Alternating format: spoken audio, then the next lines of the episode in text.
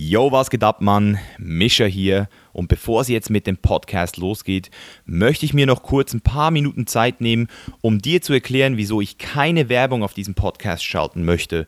Nicht einmal für Produkte, die ich cool finde und selber nutze. Und zwar, falls dich das jetzt nicht interessiert, kein Problem, überspring diesen Teil einfach, sind circa fünf Minuten und stell dir vor, das wäre jetzt der Teil, wo normalerweise Werbung geschalten werden würde. Wie du sicher bemerkt hast, ist meine oberste Priorität hier die Realness auf diesem Podcast. Ich möchte mir keine Sorgen machen müssen, dass meine Themen irgendjemandem sauer aufstoßen oder sich nicht mit den gesellschaftlichen Normen vertreten lassen. Ich will hier zu 100% authentisch und unvoreingenommen bleiben. Und das wird zu einer wahren Challenge, wenn ich hier anfangen würde, Werbung zu schalten. Nehmen wir jetzt einfach mal an, ich würde Geld von einem Reiseunternehmen oder einer Airline kriegen, das ja gut sein kann im Falle von The Chain is Life, dann bin ich ab diesem Moment in meiner Meinungsfreiheit beschnitten und die Firma könnte mir rein theoretisch auch vorschreiben, welche Themen ich unterlassen soll. Zum Beispiel Psychedelics oder irgendein Thema, was zum Beispiel auch Umwelt betrifft, was ja dann auch wieder eine Airline eventuell in den falschen Hals kriegen könnte. Ich müsste sogar aufpassen, welche Podcast-Gäste ich einlade, da diese ja eventuell auch eine Meinung über diese Produkte oder diese Services dieser Firma haben könnten, die das wiederum nicht geil finden könnte. Und genau deswegen bitte ich dich als Zuschauer jetzt hier um Support. Auf der Chainless Live Webseite steht es jetzt jedem frei, mich mit dem Beitrag zu unterstützen, den er oder sie für angemessen hält.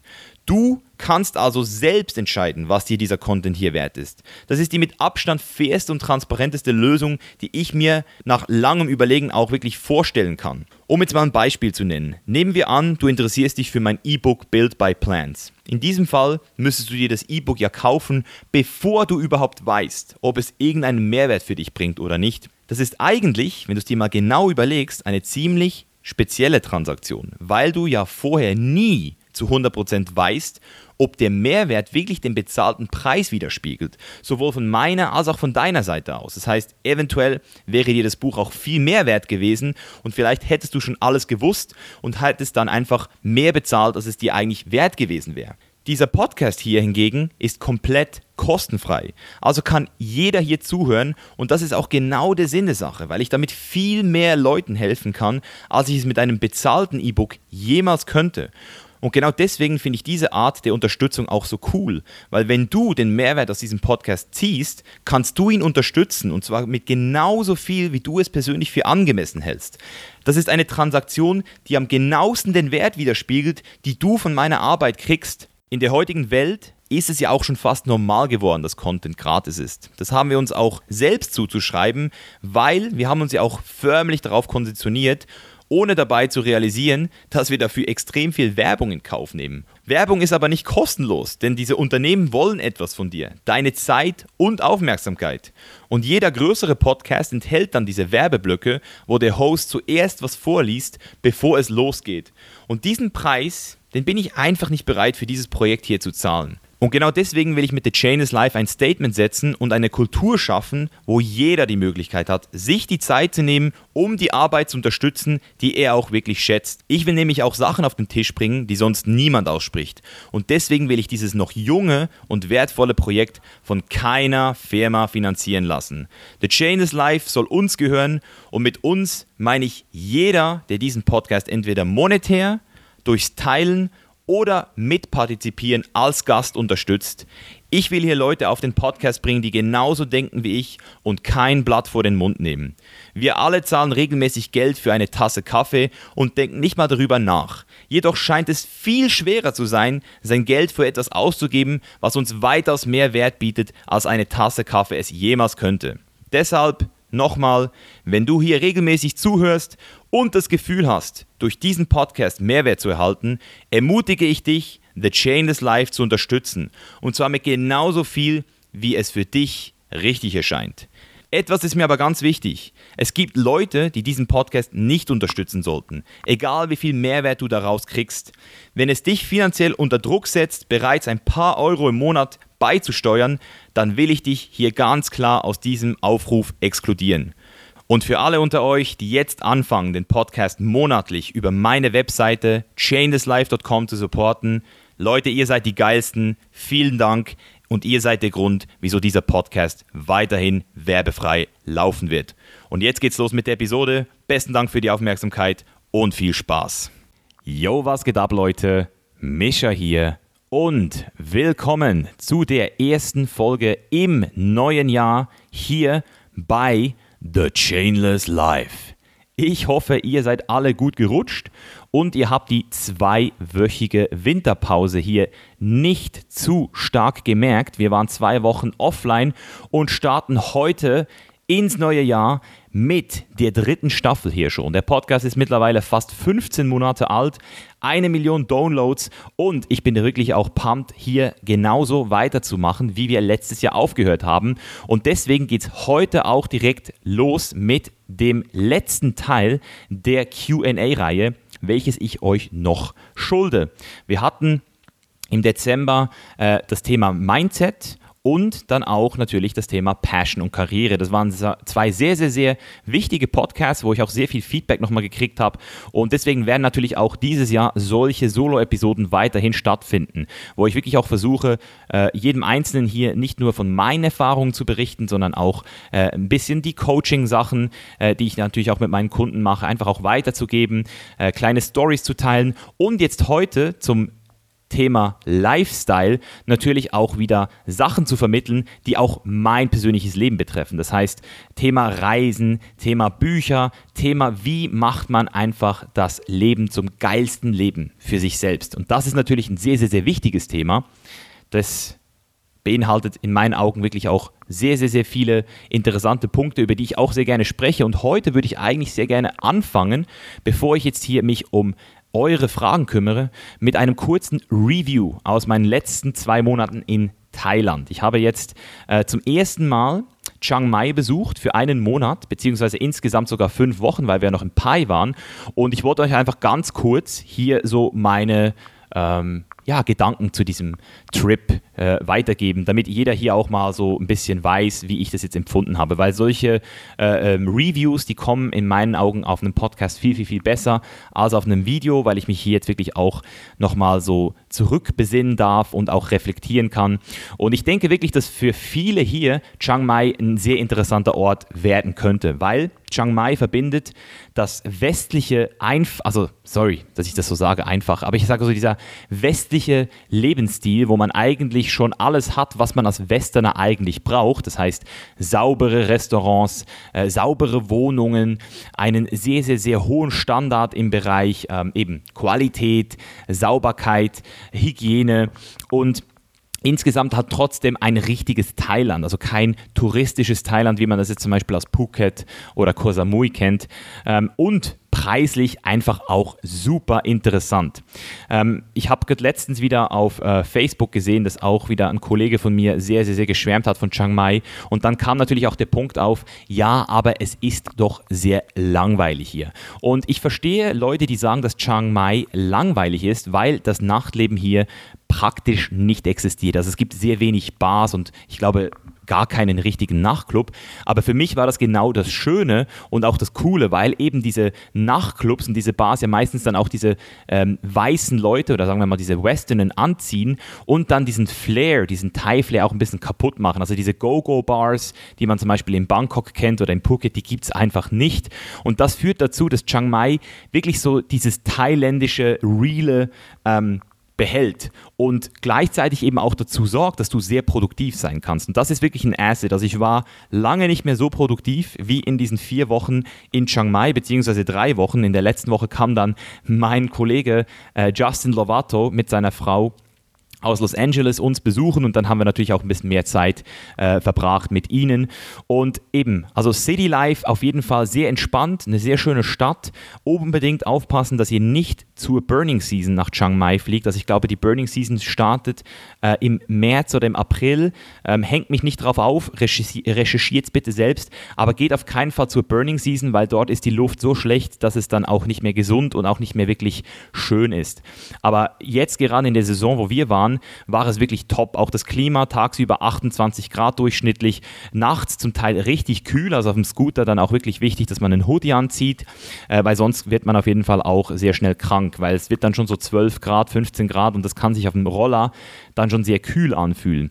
Aber für mich war es auf jeden Fall richtig top, also Klima top, City Life top, preislich, Essensqualität ist auf mindestens auf dem Level, wie wir es hier auf Kopangan haben, aber preislich halt nochmal um einiges günstiger. Wir haben eine riesenfette ähm, Einkaufsmall, wo es auch ähm, nochmal vegane Food Stores gibt, aber auch normale Stores. Man kann sich einfach auch so, äh, wenn man jetzt zum Beispiel mal ein MacBook-Problem hat, es gibt auch ähm, gute Stores für Computer ähm, gute Massageplaces, alles eben nicht so touristisch ausgelegt. Es, man merkt halt immer noch, dass die Leute dort äh, jetzt nicht so die Nase voll haben von, von den Weißen, von den Farangs, wie man wie man sie so nennt hier in Thailand.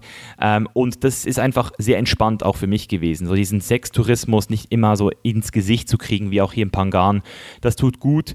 Und im Allgemeinen muss ich auch wirklich sagen, dass Chiang Mai von der Natur her auch wirklich top ist. Also wir haben diese kleine Stadt, die sehr, sehr, sehr ähm, ja, turbulent sein kann tagsüber, also auch viel ähm, ähm, Traffic, Verkehr.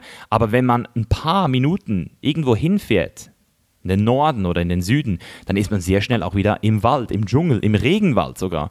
Und wir haben zum Beispiel einen kleinen Ausflug gemacht nach Pai eine Woche und da sind wir auch äh, drei Stunden mit dem Scooter wirklich durch den geilsten Dschungel gefahren, haben frisch gepflückte Erdbeeren gegessen, ähm, wie man sie in meinen Augen nicht mal in der Schweiz findet. Also wirklich wie in der Schweiz, Berg, Bergluft und ähm, einen Wasserfall haben wir auch gefunden, der einfach richtig top ist. Geiles Wasser zum Schwimmen. Man muss nicht mal lange hiken. Nach 10 Minuten ist man schon da, zahlt irgendwie 100 Baht Eintritt, also 3 Euro Eintritt und dann äh, hat man da wirklich auch den schönsten Pool, ähm, direkt mit frischem Wasser und wenig Leuten. Also wirklich top.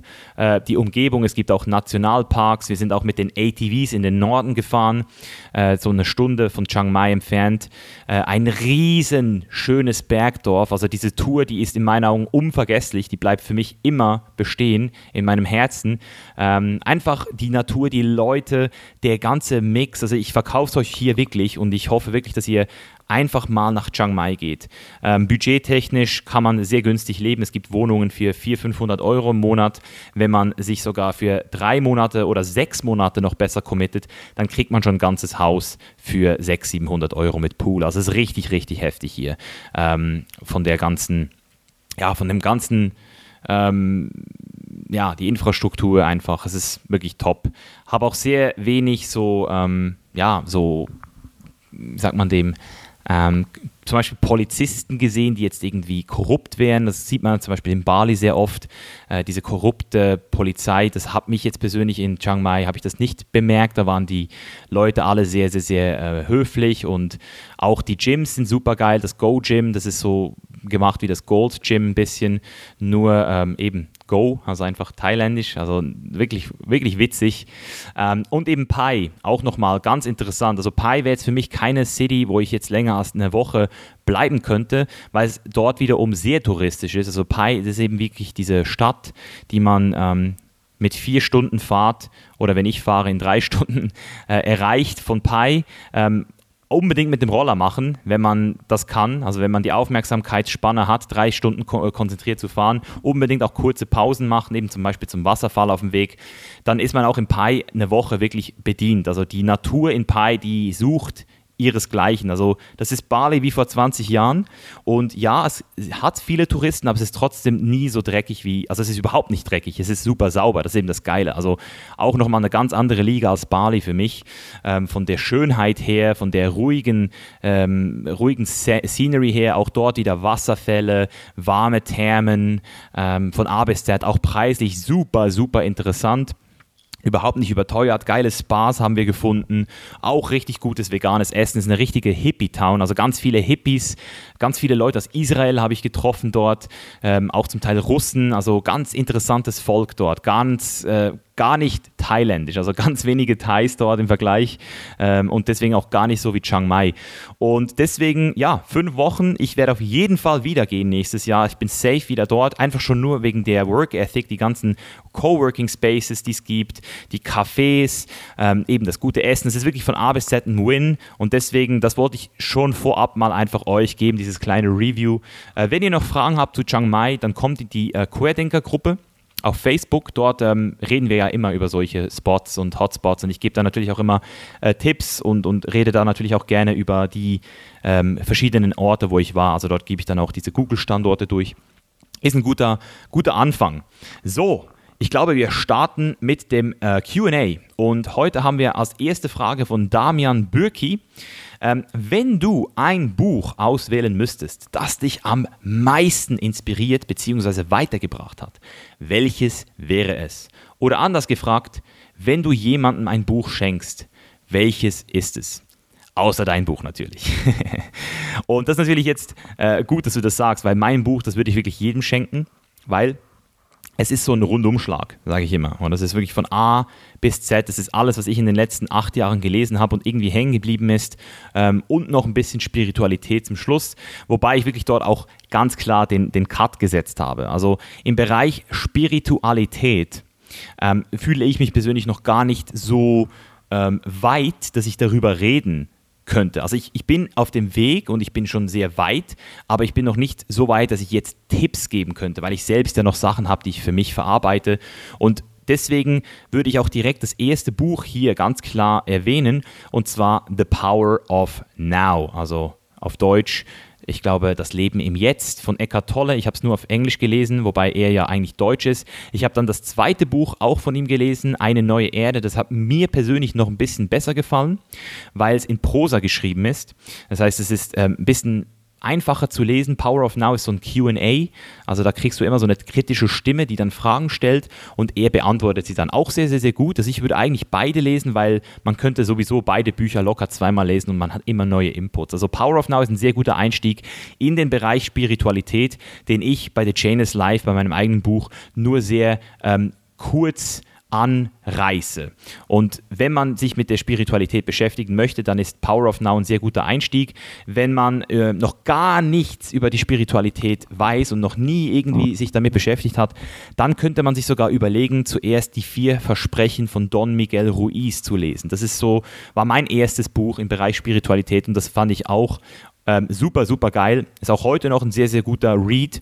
Sehr einfach zu verstehen. Die vier Versprechen ähm, und ich werde auf jeden Fall noch ein YouTube-Video machen, wo ich meine fünf Lieblingsbücher äh, im Bereich Spiritualität ähm, erwähnen werde, weil ich finde, es gibt sehr viele Bücher und ich muss mich da einfach auch mal äußern dazu, was ich bisher gelesen habe und was in, in meinen Augen da ja eben auch Sinn macht, weil es gibt natürlich auch ähm, auch hier in diesem Bereich Spiritualität sehr viele Bücher, die in meinen Augen zu weit gehen, zu kompliziert dargestellt werden.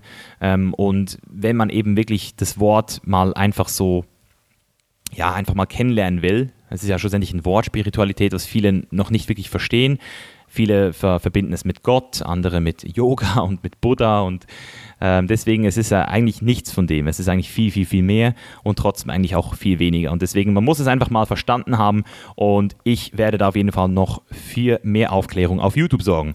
Ähm, jetzt gibt es natürlich auch ein Buch, das ich damals gelesen habe und bei mir natürlich am allermeisten ausgelöst hat.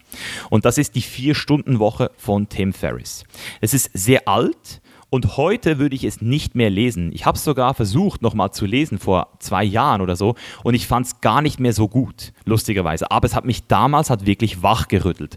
Und das war ja auch, ähm, also für mich ist The Chain is Life eigentlich auch so die Vier-Stunden-Woche, einfach nur von heute. Ähm, weil ähm, Tim Ferriss hat das Buch, glaube ich, vor über zehn Jahren geschrieben oder zwölf Jahren. Es ist einfach auch zum Teil veraltet. Also viele der Sachen, die dort drin sind, sind wir heute gar nicht mehr so gewohnt oder laufen heute auch gar nicht mehr so. Und deswegen, ähm, ich würde jetzt das Buch nicht mehr empfehlen. So, man kann es lesen, aber es gibt bessere Bücher. Ähm, und deswegen ähm, vier Stunden Woche auf jeden Fall, hat mich auf jeden Fall sehr ähm, inspiriert. Und wenn man jetzt schon ein bisschen weiter ist, also wenn man jetzt schon so ein bisschen weiß, wohin man will, man hat schon so ein Why gefunden, so einen Grund ähm, und möchte von daher einfach jetzt auch ähm, ein bisschen in die Umsetzung kommen, dann gibt es zum Beispiel das Buch Seven Habits of Highly Effective People oder auf Deutsch die sieben Wege zur Effektivität. Das ähm, hat auf jeden Fall bei mir auch so den Kickstart ausgelöst im Bereich einfach mal etwas zu machen oder? Also es gibt ganz viele Bücher in diesem Bereich, wie man Sachen machen kann, The One Thing ähm, oder ähm, Atomic Habits oder Get Things Done, aber die sind dann halt alle schon, die kannst du halt nur lesen, wenn du bereits weißt, was du machen möchtest. Sonst macht es in meinen Augen sehr wenig Sinn, weil man einfach noch nicht mit sich selbst ins Gericht gegangen ist. Und deswegen auch nochmal zum Schluss, mein Buch ähm, baut ja wirklich auf diesem Prinzip auf, dass ich wirklich versuche, den Content von verschiedenen äh, äh, Blickwinkeln zu betrachten und eben wirklich mit dem Denken anzufangen dann ins Handeln zu kommen und dann am Schluss noch das ganze Leben, das Lifestyle-Thema, so wie ich es jetzt zum Beispiel auch heute hier bespreche. Welche Bücher kann man noch lesen? Welche Tools kann man sich noch ähm, beschaffen oder integrieren in sein Leben? Welche Orte kann man bereisen, wenn man das möchte? Das sind alles Fragen, die man sich stellen kann, wenn man schon so ein bisschen zu sich selbst gefunden hat und weiß, wohin man auch möchte. Ähm, das sind so ein bisschen die Bücher. Also nochmal zusammengefasst, Power of Now im Bereich Spiritualität oder die vier Versprechen. Das ist noch ein bisschen simpler zu verstehen. Ähm, die Vier-Stunden-Woche war damals mein Buch, das mich am meisten weitergebracht hat. Heute würde ich The Chain is Life empfehlen. Oder wenn man wirklich nur reisen möchte, wenn es nur ums Thema Reisen geht, kann ich auch Vagabonding noch sehr empfehlen. Das ist auch sehr, sehr, sehr gutes Buch. Ähm, hat mich auch wirklich wachgerüttelt 2015. Ähm, endlich auch wegzugehen aus der Schweiz. Und wenn man eben schon ein bisschen weiter ist, dann kann man auf jeden Fall äh, die sieben Wege zur Effektivität lesen. So, das waren die Buchempfehlungen des Jahres. Und jetzt geht es weiter mit der nächsten Frage von Philipp Blanke. Auch wieder zum Thema Bücher. Ähm, welche Bücher sollte man eher zu Beginn seiner eigenen Reise und welche Bücher eher im späteren Verlauf lesen? Also jetzt haben wir nochmal so ein bisschen äh, die gleiche Thematik. Ich will es jetzt nochmal ein bisschen genauer machen. Ähm, also jetzt wirklich für jeden hier, der zuhört, der sich noch nie mit Büchern beschäftigt hat oder erst am Anfang ist, wir haben verschiedene Levels. Ich habe es vorhin angedeutet. Wir haben dieses erste Level, das ist dieses Feuer entfachen Level. Also wieso ähm, sollte man überhaupt mal ein Buch lesen, um ein Feuer zu entfachen, um mal überhaupt wachgerüttelt zu werden? Und da sind für mich zum Beispiel Biografien sehr, sehr, sehr cool, sehr wichtig. Also zum Beispiel äh, die Steve Jobs Biografie kann das sein, äh, die Michael Jordan Biografie, äh, die Schwarzenegger Biografie einfach eine Person, die du persönlich inspirierend findest. Das ist schon mal sehr wichtig. Das muss jetzt nicht das perfekte Leben sein, ähm, aber eine Person, wo du denkst, die Sachen, die diese Person gesagt hat oder gedacht hat, die fand ich cool. Und jetzt will ich mal wissen, wie die ihr Leben so gelebt hat. Das ermöglicht dir eine extreme Perspektive. Und ähm, das ist, glaube ich, auch sehr wichtig, dass man, wenn man noch jung ist, auch mal Perspektive über ein komplettes Leben kriegt von einer Person, die 40, 50 ist. Weil wenn man das nicht hat, dann ist es sehr schwer, Geduld zu üben, weil man dann immer denkt, hey, wieso sind alle weiter als ich? Und das ist halt so dieses jugendliche Ungeduldsding, äh, was ich jetzt zum Glück so die letzten zwei Jahre endlich abgeworfen habe. Ich bin nicht mehr im Stress, ich will nicht mehr möglichst schnell irgendwo hin. Aber wenn man 18 ist, 20 ist, dann hat man dieses Problem noch. Und deswegen äh, empfehle ich da immer, äh, studiere deine Mentoren Autoren ähm, und fange mit einer Biografie an, um das Feuer zu entfachen.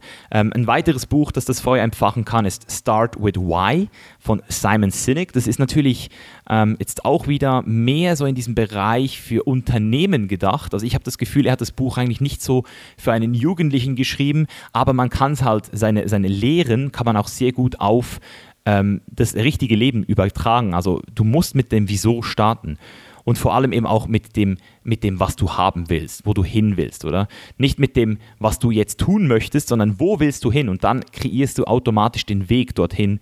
Ähm, also das ist ein bisschen so dieser Umkehrschluss, dass viele ähm, immer denken, hey, ich mache einfach mal was und dann komme ich dann irgendwie schon dorthin. Das funktioniert so nicht. Du musst zuerst mal wissen, wo genau willst du hin und genauer, je genauer du das weißt, je genauer du das Ende bereits siehst, desto besser und effektiver kommst du auch dorthin.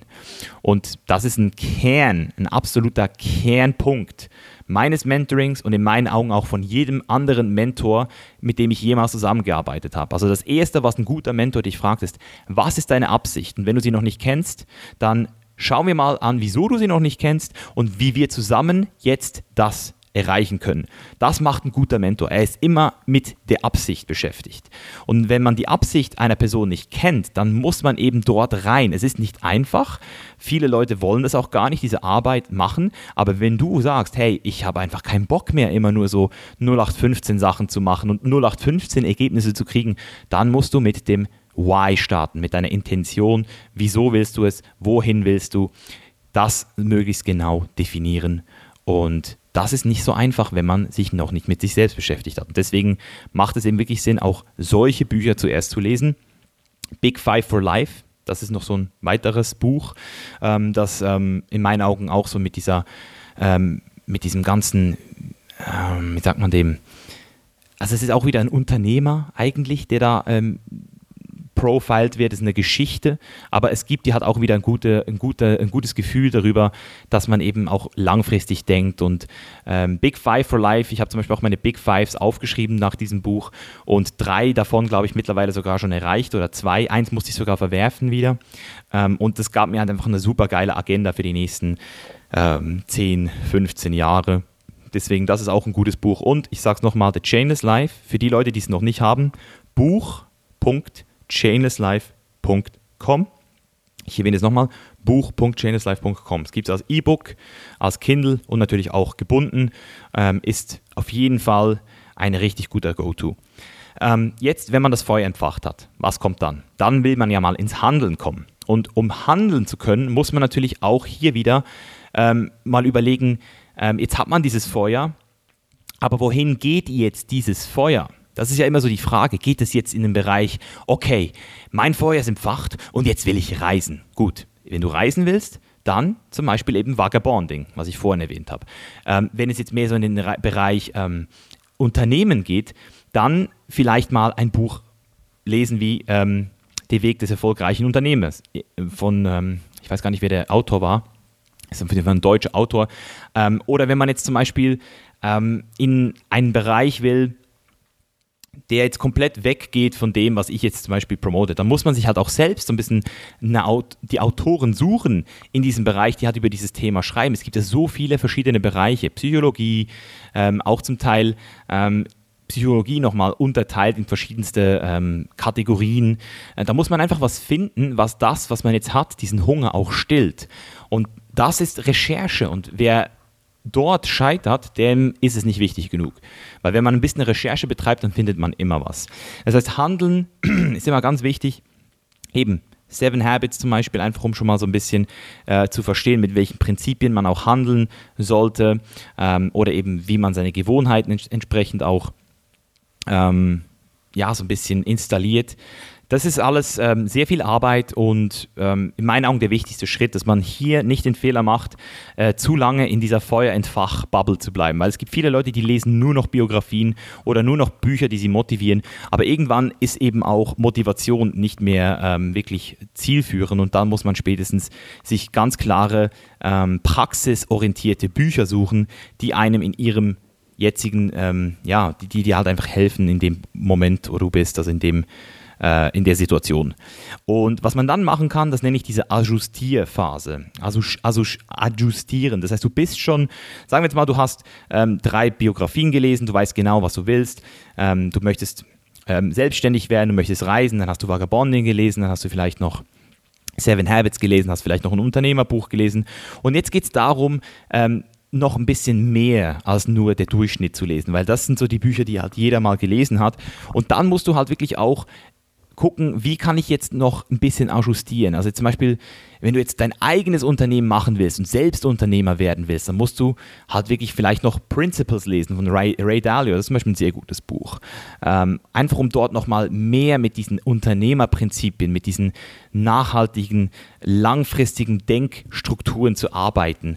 Ähm, oder wenn du zum Beispiel sehr spezifisch in einen Bereich willst, oder du musst, kann auch sein, dass du dich dann spezifizieren willst.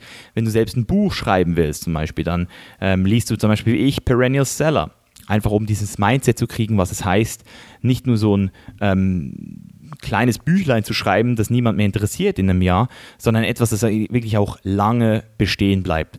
Oder wenn du zum Beispiel merkst, hey, ich möchte auf die Bühne, ich möchte sprechen, Born to Speak, ganz geiles Buch, das ich gerade lese, ähm, weil ich jetzt auch wieder im Mai eine kleine, ähm, einen kleinen Auftritt habe in Berlin bei der DNX und ich einfach mein Speaking Game noch mal ein bisschen optimieren möchte. Deswegen da lese ich mir nochmal so ein bisschen die Theorie durch. Ähm, und das sind so ein bisschen die Richtungen, wo du gehen kannst. Und wenn du halt dann eben merkst, hey, jetzt bin ich im Prozess, jetzt wird alles extrem stressig, ähm, was kann ich jetzt machen? Dann kannst du zum Beispiel wieder anfangen mit Spiritualität das ist dann auch wieder ein Punkt, wo du merkst, hey, irgendwann wirst du vielleicht ein bisschen unruhig, nicht mehr so klar und dann kannst du auch ähm, in, diesen, in diesen Bereich gehen und dir wirklich auch wieder Bücher im Bereich Spiritualität holen. Das heißt, du hast wirklich verschiedene Levels, Feuer empfachen, dann mal handeln, dann spezifizieren bzw. ajustieren, dass du eben nochmal guckst, ist es jetzt schon genau das, was ich will oder muss ich da noch ein bisschen in eine andere Richtung? Ähm, also ich habe, würde ich jetzt mal sagen, in den letzten sechs, sieben Jahren lass mich lügen, 150 Bücher gelesen und von diesen 150 Büchern waren vielleicht zwei Drittel ähm, so so lala und haben, haben mir kleine Inputs gebracht und 50 Bücher waren dann wirklich so Game Changer. Und ich sage nicht, dass jeder 150 Bücher lesen muss. Vielleicht gibt es einige, also ich kenne auch Leute, die lesen viel mehr als ich. Ich kenne aber auch Leute, die lesen viel, viel weniger. Aber die Korrelation geht schon in den Bereich, dass wenn du ein Macher bist und, und gleichzeitig trotzdem noch liest, dass du da schon die meiste ähm, dass du da schon am meisten rausholst, weil es sind am, Ende des Tages sind es ein paar Euro für ein Buch und die Zeit, in die du investierst, ist eigentlich auch ein Joke. Wenn man es mal vergleicht mit der ganzen toten Zeit, das haben wir ja im letzten Podcast besprochen, die ganze tote Zeit, die du ähm, auch immer noch vergibst. Also wenn du schon nur diese tote Zeit zu 50 Prozent reduzierst und in Bücher steckst und das jetzt mal zwei Jahre, dann ist der Compound-Effekt da schon extrem groß.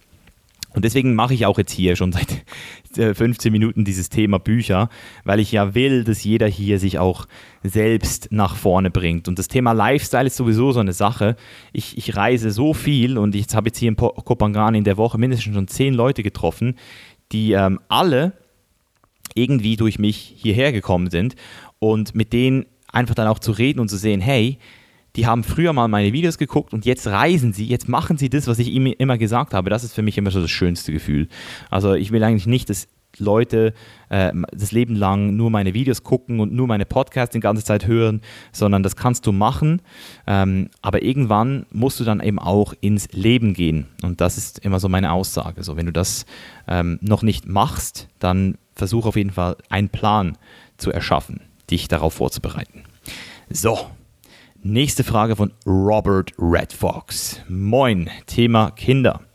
Was würde sich für dich, euch ändern, wenn ihr Eltern werden würdet? Wie lässt sich der Travel Lifestyle mit Kindern verbinden? Ihr habt ja sicherlich auch schon Erfahrungen von anderen Eltern un unterwegs gemacht. Äh, würde mich freuen. Ähm, gut, wir haben eigentlich, wenn ich jetzt ganz ehrlich bin, noch sehr wenig mit Eltern geredet. Ähm, aber ich habe natürlich schon so ein paar Sachen gesehen auf YouTube ähm, auch so Leute, die da mit ihren Kindern reisen und das alles vloggen. Ähm, ich bin da sehr, ähm, ich bin da eigentlich noch sehr entspannt. Ähm, kann natürlich auch sein, dass ich entspannt bin, weil ich es einfach noch nicht weiß, wie, wie hart es werden könnte. Aber ich stelle mir das ganze Thema Kinder auch so wie alles vor. Wenn du dir halt sagst, es wird hart und es wird heftig, dann wird es auch hart dann wird es auch hart. Oder das, was du denkst, das wird auch genauso. Aber wenn du halt jetzt schon sagst, hey, das, es wird auf jeden Fall funktionieren. Ich werde die Bedingungen für ein geiles Leben mit einem Kind auf Reisen erfüllen wollen. Ich will sie erfüllen, weil ich ein geiles Leben haben will mit einem Kind.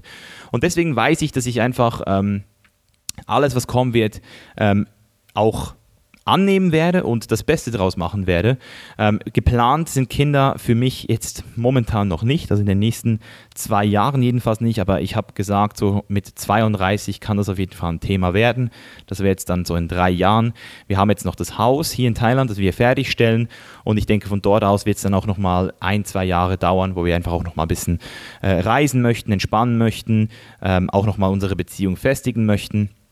Und ich glaube, dass es dann auch wirklich sein kann. Und bei Kindern ist es ja so, wir haben ja Kinder in der Infant Stage, also so eins bis fünf Jahre, wo Kinder halt noch sehr easy sind eigentlich, wenn man mal so überlegt. Oder man hat so ein paar Sachen, auf die man achten muss. Also der Ort muss sauber sein. Also ich würde zum Beispiel mit meinem Kind nicht nach Bali, muss ich ganz ehrlich sagen. Also Bali würde ich nicht mehr machen mit meinem Kind.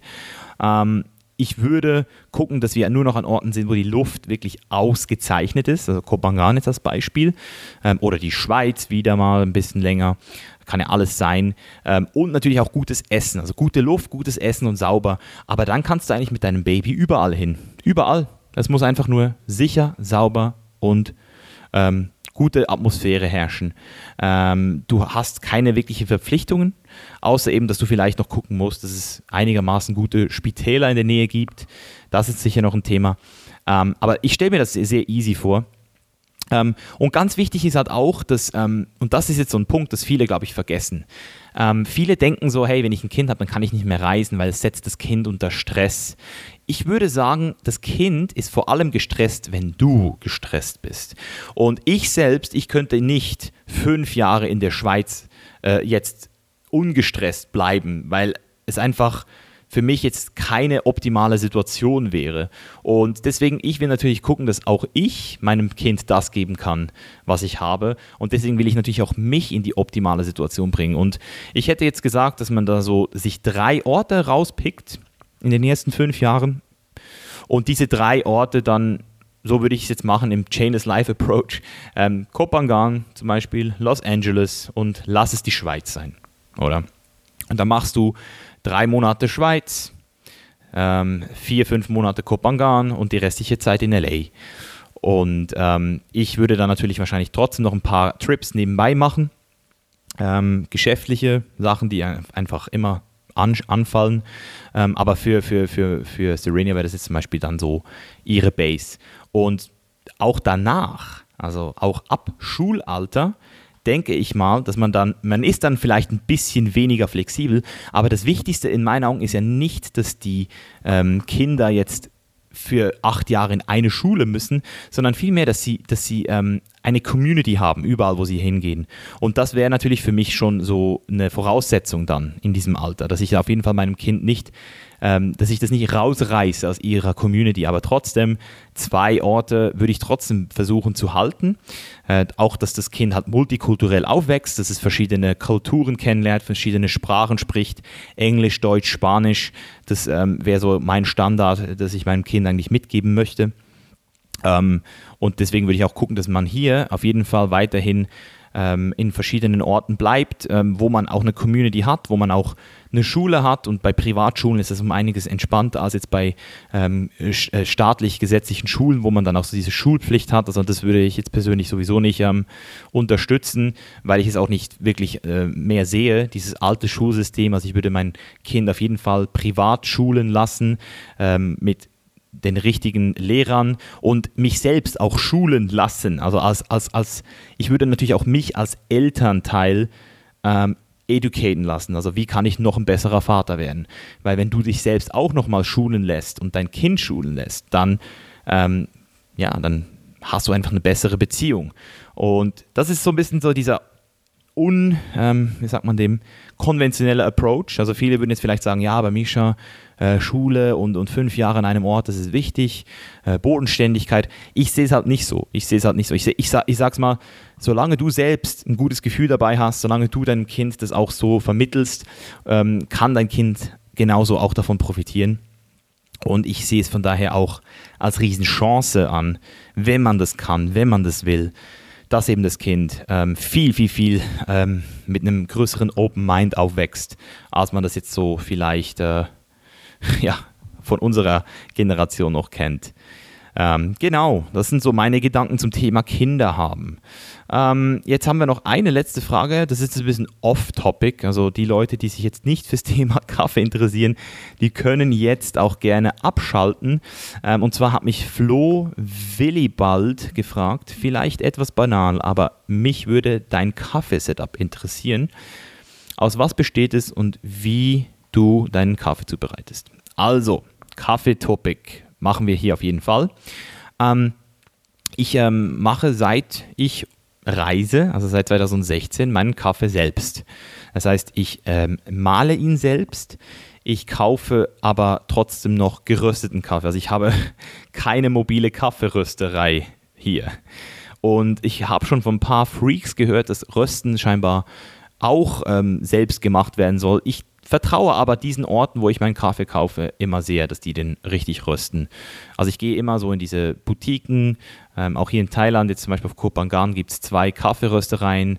Äh, die kenne ich auch, die Besitzer, mit denen habe ich auch Kontakt. Das sind gute Leute, die, die wissen genau, was sie machen.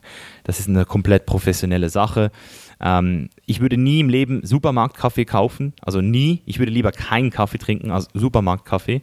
Ähm, ich kaufe auch keinen vorgemahlenen ähm, Kaffee mehr, sondern ich male ihn mit meiner ähm, Keramikmühle selbst, mit einer sogenannten Porlex Keramikmühle aus Japan. Ähm, sehr, sehr, sehr gut, das Ding. Habe ich jetzt schon seit über zwei Jahren, hat noch keinen einzigen Kratzer. Also alles Aluminium, ähm, oder Stahl, ich weiß es nicht, und, und, und, Keramik als Mühle. Super, super geiles Ding, kann man auch verstellen vom Malgrad her. Ähm, ich male ihn meistens so ähm, ein bisschen ähm, körniger, also, also nicht so Viele kennen so diesen typischen Kaffeesatz aus einer Espressomaschine. Da wird der Kaffee dann extrem bitter. Also du kannst die schönste Bohne, den bestgeröstesten Kaffee haben. Ähm, es nützt dir nichts, wenn du ihn sehr, sehr, sehr, ähm, wenn du ihn Espresso-mäßig machst. Weil für Espresso hast du eine ganz andere, ähm, hast du auch viel mehr Druck und hast viel kürzere Durchlaufzeit. Deswegen dort wird ja dieser bittere Geschmack dann auch geschätzt, weil es viel weniger Wasser ist. Aber wenn du jetzt ähm, mit 300 Milliliter Wasser und ich mache das Ganze mit einem V60 Dripper, also das nochmal dazu, das sind diese ko konischen ähm, Metalldripper, also meine ist jetzt aus Metall, es gibt ja auch aus Plastik und aus äh, Porzellan. Ich habe mir jetzt fürs Reisen den aus Metall geholt, der kostet glaube ich 30 Euro, ähm, also super billig auch alles. Ähm, und dann diese Papierfilter dazu. Da gibt es auch nochmal gebleichte und ungebleichte wenn ich kann, finde ich immer, kaufe ich immer die ungebleichten, die ein bisschen bräunlich sind. Aber meistens gibt es hier an den meisten Orten nur die gebleichten. Und den ähm, legt man dann in diesen Dripper rein und dann leert man eben, äh, also macht man den Kaffee rein. Und wenn dann der Kaffee zu fein gemahlen ist, dann sinkt das Wasser viel langsamer ab, als wenn er ein bisschen körniger ist. Und wenn er zu körnig ist, dann sinkt das Wasser zu schnell durch und dann hat er dann meistens nicht so einen richtige, richtig guten Geschmack und wird dann auch sehr schnell so ein bisschen sauer. Und wenn er eben zu ähm, gemahlen ist, dann wird er sehr bitter und sehr intensiv. Und deswegen muss man diese Mühle sich auch immer so ein bisschen dann einstellen. Also manchmal passiert es, dass die dann nach ein paar Monaten verstellt wird durchs Reisen und durchs transportieren und dann äh, merke ich dann, dass der Kaffee entweder zu fein wird oder zu körnig und dann muss ich sie dann nochmal neu einstellen. Aber es ist ganz einfach. Also die, die Mühle war 70 Dollar, hätte ich jetzt geschätzt. Es gibt auch günstiger auf Amazon, aber ich würde auf jeden Fall eine japanische Porlex empfehlen, weil die hat man dann fürs Leben. Ähm, die hat 70, habe ich 50 oder 60 Euro hat die gekostet. Drip hat 20, 30 Euro gekostet. Papierfilter kosten 4, 5 Euro. Ähm, und dann ist man eigentlich schon am Start. Äh, wenn man zu Hause ist, wenn man jetzt ein, ein Haus hat, dann würde ich auf jeden Fall noch einen Glasbehälter holen einen schönen. Ähm, ich habe jetzt das leider nicht. Ich muss hier immer so ein bisschen im Hotel nachfragen oder manchmal in den Airbnbs habe ich dann auch so eine Karaffe, die ich benutze. Und dann ist eigentlich die einzige Sache, die man jetzt noch beachten muss. Also jetzt haben wir gute Röste, wir haben guten Kaffee. Das ist natürlich nochmal eine Sache für sich, den muss man halt wirklich suchen. Ähm, und jetzt haben wir natürlich nochmal das Verhältnis von Wasser und Kaffee. Also hier rechne ich immer mal 16 in den meisten Fällen. Das heißt, wenn ich jetzt zum Beispiel 30 Gramm Kaffee habe für zwei Personen, für Serenia und mich, dann rechne ich immer 30 mal 16. Und das ist dann das Wasser, das ich dann oben reingieße. Und das mache ich immer in drei Phasen. Also ich mache zuerst 15 Prozent des Wassers ähm, und lasst dann, dann entsteht so dieser Kaffeekuchen und unten sammelt sich nur so ein ganz kleines Wasserding an. Das, das macht man, um so ein bisschen die, den Kaffee zu öffnen, um die Aromastoffe entstehen zu lassen. Dann wartet man 30 Sekunden und dann leert man weitere 40 bis 45 Prozent rein. Und dann wartet man nochmal 30 Sekunden, bis alles wieder abgeflossen ist. Und dann leert man die restlichen 40 rein. Das ist so dieser ähm, Standard, um einfach so das optimale Kaffeeerzeugnis ähm, zu kreieren. Also in drei Phasen. Zuerst 15 Prozent, das sind bei mir so 60 Milliliter meistens. Dann kurz warten, dann nochmal äh, 200, 300 Milliliter und dann nochmal die letzten 250 Milliliter. Das sind dann am Schluss immer so 600, 500 bis 600 Milliliter Kaffee ähm, den ich mir teile mit Serenia und dann ist man auf jeden Fall für äh, vier, fünf Stunden sehr, sehr, sehr gut am Start. Also dieser Kaffee ist viel, viel, viel stärker, hat viel mehr Koffein drin als ein Espresso, ähm, hat ein ganz anderes Bouquet, also ganz anderen Geschmack, Viele Leute mögen es auch nicht. Es ist auch nicht gedacht, um äh, Milch reinzumischen. Also wer Milch in so einen Kaffee reinmischt, der macht es falsch. Ähm, es ist fast mehr wie ein Tee. Also es, es, es, es, schmeckt mehr wie ein Tee, es fühlt sich mehr an wie ein Tee. Es sieht auch mehr aus wie ein Tee. Es ist nicht schwarz, sondern eher braun. Vor allem, wenn man eben helle Bohnen kauft, was ich natürlich empfehle. Helle oder maximal Medium Roast, ähm, weil man dann einfach auch den besseren Geschmack in meinen Augen erzeugt. Und das ist so ein bisschen mein Kaffee, äh, meine Kaffeeroutine. Also sehr günstig bis auf den Kaffee selbst. Je nachdem, wo man sich gerade aufhält, zahlt man für 250 Gramm Kaffee auch gerne mal 15 Euro. Kann passieren, ist mir auch schon passiert. Äh, in Amerika sogar manchmal mehr. Da habe ich, glaube ich, das teuerste, was ich, glaube ich, jemals bezahlt habe, war, glaube ich, 26 ähm, Dollar für 340 Gramm Kaffee. Das glaube ich schon ziemlich, ziemlich teuer gewesen. Und hier in Thailand findest du für 8 Euro ähm, manchmal auch schon 250 Gramm richtig guten Kaffee. Ähm, Thailand ist richtig gut, Bali hat richtig guten Kaffee, Australien äh, selbst nicht, aber die haben auch eine sehr gute Kultur, wo man viel findet. Ähm, Amerika ist sehr stark, Kalifornien. Ähm, in Berlin hat man auch sehr gute Adressen, wo man sehr viel kolumbianischen und äthiopischen Kaffee findet. Also es ist nicht schwer. Es ist nicht schwer, ihn zu finden. Man muss aber einfach sich ein bisschen damit beschäftigen. Also ich mache das jetzt schon seit drei Jahren, fast vier. Deswegen für mich ist es mittlerweile so Standard geworden. Ähm, immer auch vorausgucken, dass natürlich genug Kaffee da ist. Ähm, Habe auch immer so zwei, drei Sorten dabei, damit es nicht langweilig wird. Und man ist halt super mobil. Also man kann ihn halt auf der ganzen Welt machen. Das Einzige, was man braucht, ist ein Wasserkocher und ein Behälter, ein bisschen größeren. Das ist ganz, ganz wichtig. Auf keinen Fall einen Plastikshaker oder so verwenden. Das wäre dann schade. Und ja, das war noch so dieser kleine Kaffee-Exkurs. Jeder, der mal sich mit Kaffee beschäftigen möchte, der soll mal nach Kolumbien auf so eine Kaffeefarm oder Costa Rica oder Panama ist auch sehr zu empfehlen. Die haben auch richtig guten Kaffee. Und ja, das war es eigentlich auch schon von heute. Lifestyle im Bereich Büchern, Reisen und Kaffee. Das war doch mal äh, interessant. Äh, und Kinder natürlich. So, ähm, ich hoffe, es hat euch gefallen. Wenn es euch gefallen hat, lasst es mich wissen. Kommt in die Quelenka-Gruppe. Ähm, bewertet diesen Podcast auch gerne mit 5 Sternen auf iTunes. Und vor allem, wenn ihr zum Beispiel Spotify habt, dann könnt ihr die Episode auch ganz einfach teilen. Also einfach Share, Copy-Link und ihn dann einfach auf Facebook, auf Instagram teilen, äh, auf WhatsApp euren Kollegen schicken, so dass der Podcast hier weiterhin gespreadet wird. Es würde mich wirklich freuen, äh, wenn sich jeder hier die Zeit nimmt, da ein bisschen Werbung zu machen für mich und Wer den Podcast supporten will, kann das natürlich auch machen. janislife.com kann man den Podcast unterstützen, damit der hier weiterhin werbefrei bleibt, auch im Jahre 2020. So, ich bedanke mich und wünsche euch jetzt einen guten Start nochmal ins neue Jahr und wir hören uns bald wieder hier. Peace out.